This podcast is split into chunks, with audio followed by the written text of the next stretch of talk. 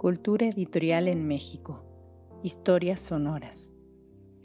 Les damos la más cordial bienvenida a una cápsula de Cultura editorial en México. Historias sonoras. En esta iniciativa nos proponemos ofrecer algunos fragmentos de historia, la historia de los editores y las editoriales, de los sellos y de las colecciones bibliográficas, de publicaciones periódicas y revistas culturales.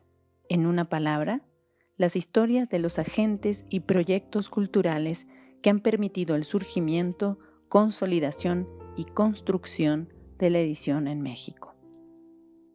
En esta ocasión hablaremos sobre Casa de Misericordias, imprenta del Hospicio Cabañas. La investigación y texto han sido preparados por María Pilar Gutiérrez Lorenzo.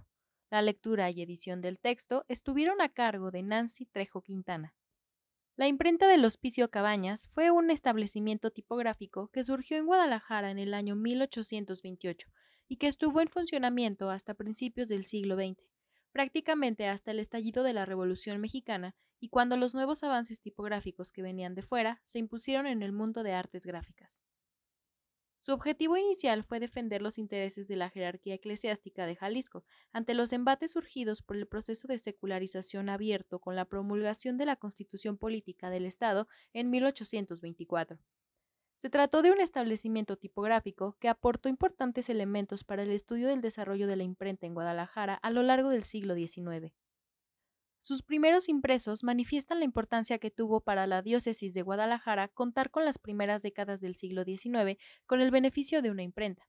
Este establecimiento tipográfico nació adscrito a la institución benéfica fundada por el obispo Cabañas en 1805, la Casa de Caridad y Misericordia concebida para atender a niños expósitos, mujeres desvalidas e instruir a jóvenes de escasos recursos y formarles en un oficio.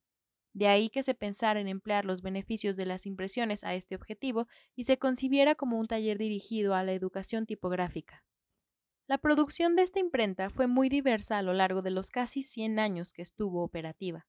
Estampó numerosas obras religiosas, escapularios, imágenes de vírgenes, santos y cristos, así como novenas y otros impresos dirigidos a orientar las prácticas religiosas para resignificar la piedad de los tapatíos frente a la laicidad impuesta por el Estado mexicano del siglo XIX. También participó en el proceso educativo del Estado de Jalisco, dirigido a formar ciudadanos, donde se incorporó a la mujer. En este sentido, atendió la demanda de textos escolares para los diferentes proyectos educativos emprendidos en el siglo XIX. También realizó trabajos orientados a reforzar la identidad de las instituciones educativas y la sociabilidad de la población, como las conclusiones de tesis para la obtención de grados que requerían los alumnos de la universidad, los convites para las funciones del coliseo o la toma de hábito de alguna novicia, así como arengas, certámenes, vejámenes y exámenes escolares. No tenemos noticia de la procedencia del papel utilizado por la imprenta para la realización de sus productos, pero es muy probable que se abasteciera de las fábricas de La Constancia, en Tapalpa, y El Batán, en Zapopan, fundadas entre 1840 y 1845, y que, junto con otras industrias mecanizadas, marcaron el arranque de la industrialización en Jalisco.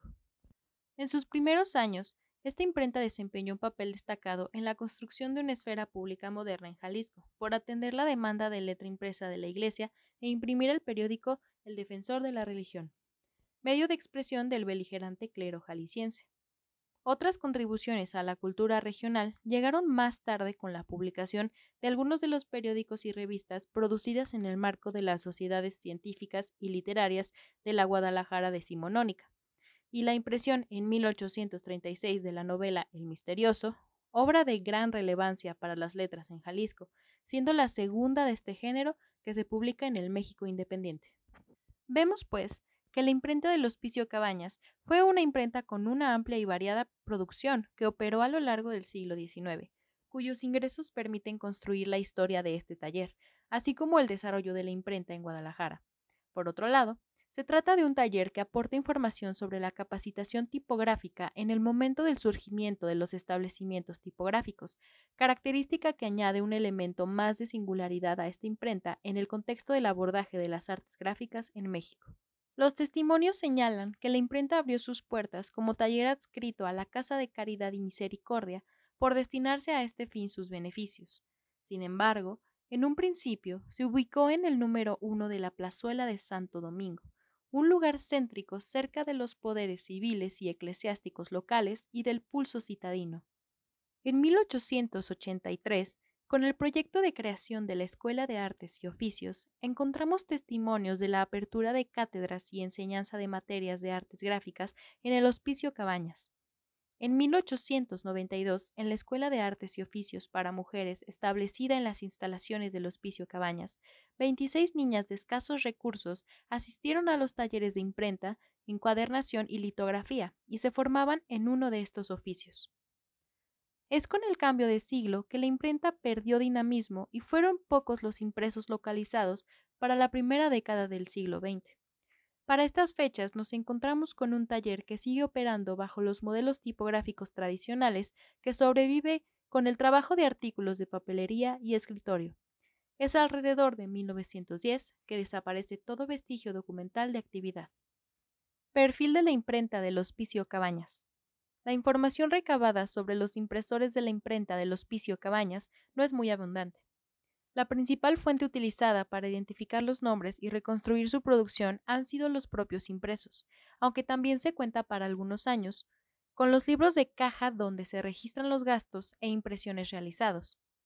En relación con la producción y proyecto editorial, podemos establecer varios periodos con características propias en cuanto a tipología de las publicaciones, proyectos editoriales y objetivos perseguidos.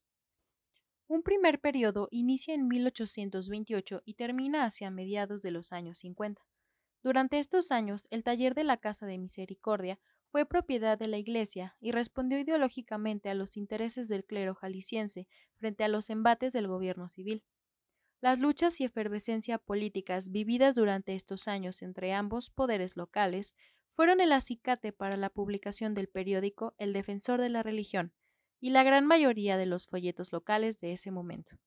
Es así que la tensión de estos años entre la Iglesia y el Estado mexicano pueden seguirse a través de los impresos que salen de este taller.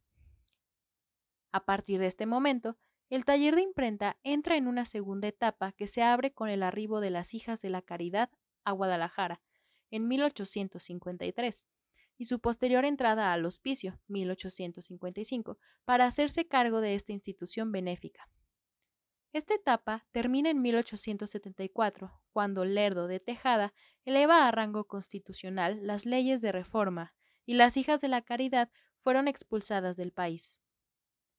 Es un periodo marcado por la presencia de Dionisio Rodríguez, miembro destacado de la Sociedad Católica, y como señalan las fuentes, el impresor más sobresaliente del siglo XIX en Jalisco, quien se desempeñó como administrador del hospicio para estos años. En su faceta educativa frente al colegio que fundan para atender a las hijas de las familias más prominentes de Guadalajara o en su labor asistencial hacia los más necesitados establecido en las instalaciones del hospicio, se dedicó primordialmente a atender los trabajos de las religiosas en su demanda de letra impresa, y fueron pocos los encargos llegados de fuera. Un tercer periodo fue el que se extiende de 1875 hasta la desaparición del taller, pocos años antes del estallido de la Revolución.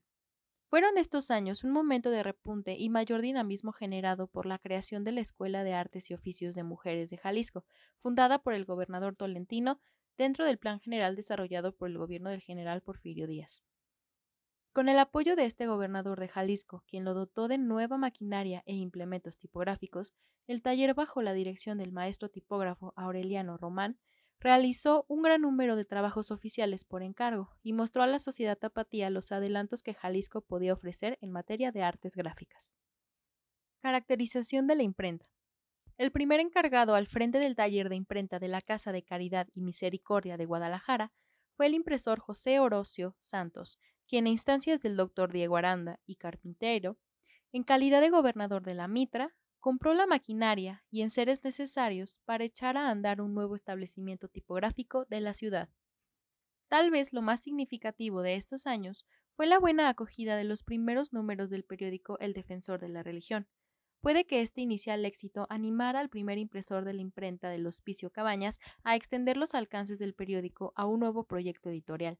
Este consistiría en sacar un mayor partido a los artículos ya publicados, pero ahora clasificados por materias y organizados en cuatro tomos temáticos. el nuevo proyecto editorial abandonó la impresión en doble columna y el formato en doble folio. La propuesta fue una publicación en formato de libro y empastada. En el diseño, la portada conservó el título, El defensor de la religión, y se añadió ahora un subtítulo, el que se publicó en la ciudad de Guadalajara, capital del estado de Jalisco, para impugnar los errores de los últimos siglos. Un guiño editorial para señalar la continuidad del nuevo producto que ahora salía mejorado.